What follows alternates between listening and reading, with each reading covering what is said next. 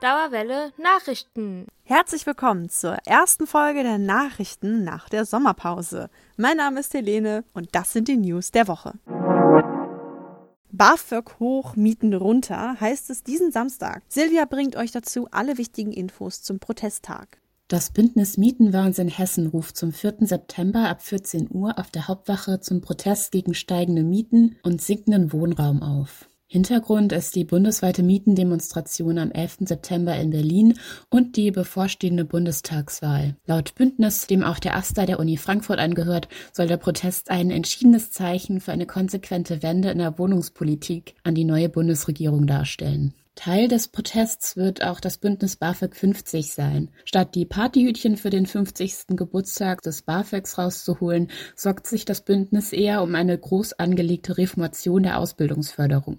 Laut Statistischem Bundesamt ist 2020 trotz der Pandemie, in der für viele Studis ihr Job weggefallen ist, die Gefördertenrate um 6 Prozent im Vergleich zum Vorjahr gesunken. Gleichzeitig steigt aber die Anzahl an Studierenden seit den letzten Jahren stetig an.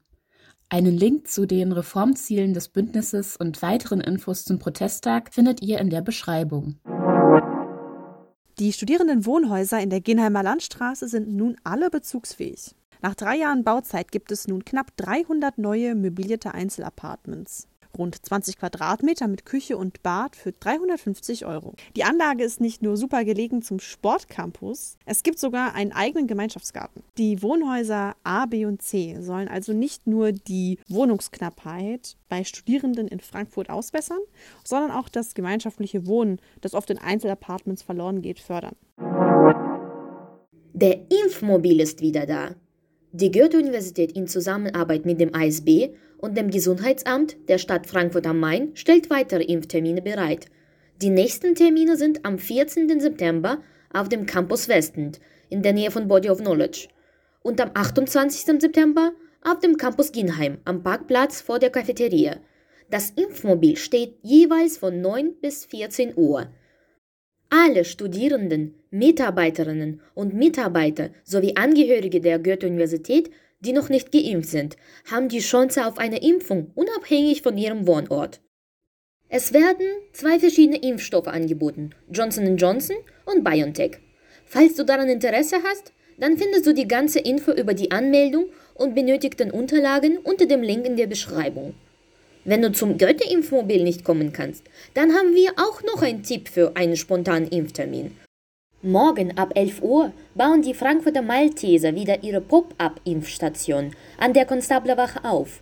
Hier kann sich jeder eine spontane Corona-Impfung ganz ohne Termin abholen. Bis 17 Uhr sind die Malteser vor Ort. Du hast morgen keine Zeit? Kein Problem. Auch die nächsten Samstage werden die Malteser wieder vor Ort sein. Mehr Infos zu allen Sonderimpfaktionen in Frankfurt findest du online. Einen Link packen wir in die Beschreibung. Was halten aber die Frankfurterinnen und Frankfurter vor dem Impfangebot und würden sie es nutzen? Die Frankfurterinnen und Frankfurter beantworten diese Fragen jetzt finde diese Spontanität dieser Aktion eigentlich sehr erfrischend. Ist ja ein bisschen untypisch so für Deutschland, dass man mal so unbürokratisch irgendwie was erledigen kann. Ich denke, dass das die Impfbereitschaft vielleicht erhöhen könnte. Ich würde es eigentlich nutzen, weil ich finde, die Impfung eigentlich ist eine gute Sache. Ich bin schon zweimal geimpft. Ich brauche es nicht in Anspruch nehmen. Ich habe es aber schon einem jungen Mann empfohlen. Ich habe mich nachts um 5 Uhr angestellt auf einem Rewe-Parkplatz, um eine Impfung zu bekommen. Deswegen würde ich sagen, dass terminfreie Impfung durchaus sehr praktisch ist. Ja, deswegen würde ich das, wenn ich jetzt noch nicht geimpft wäre, nehmen. Bitte, nutz die Möglichkeit, dich zu impfen und schütz damit dich und die anderen.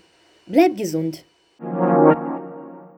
Für internationale Studierende, die wegen Corona Probleme haben, sich beruflich zu orientieren, gibt es ein passendes Angebot. Der DAAD hat ein neues Projekt an den Start gebracht. Bei der Integra, Integration von Flüchtlingen ins Fachstudium, geht es darum, internationalen Studierenden mit oder auch ohne Flüchtlingshintergrund zu helfen, besser Anschluss auf den Arbeitsmarkt zu finden. Hierbei werden online verschiedene Workshops, Karrierecoaching und das sogenannte Job Shadowing angeboten. Job Shadowing heißt deshalb so, weil die Studierenden dabei eine Person einen Tag lang bei ihrer Arbeit begleiten und quasi beschatten. So bekommt man einen Einblick in den Beruf und gleichzeitig die Möglichkeit, sich gegenseitig kennenzulernen. Das bisherige Feedback ist ausschließlich positiv. Und wer Interesse hat, findet auf der Seite des Career Service von der Goethe-Uni mehr Infos zu dem Ganzen.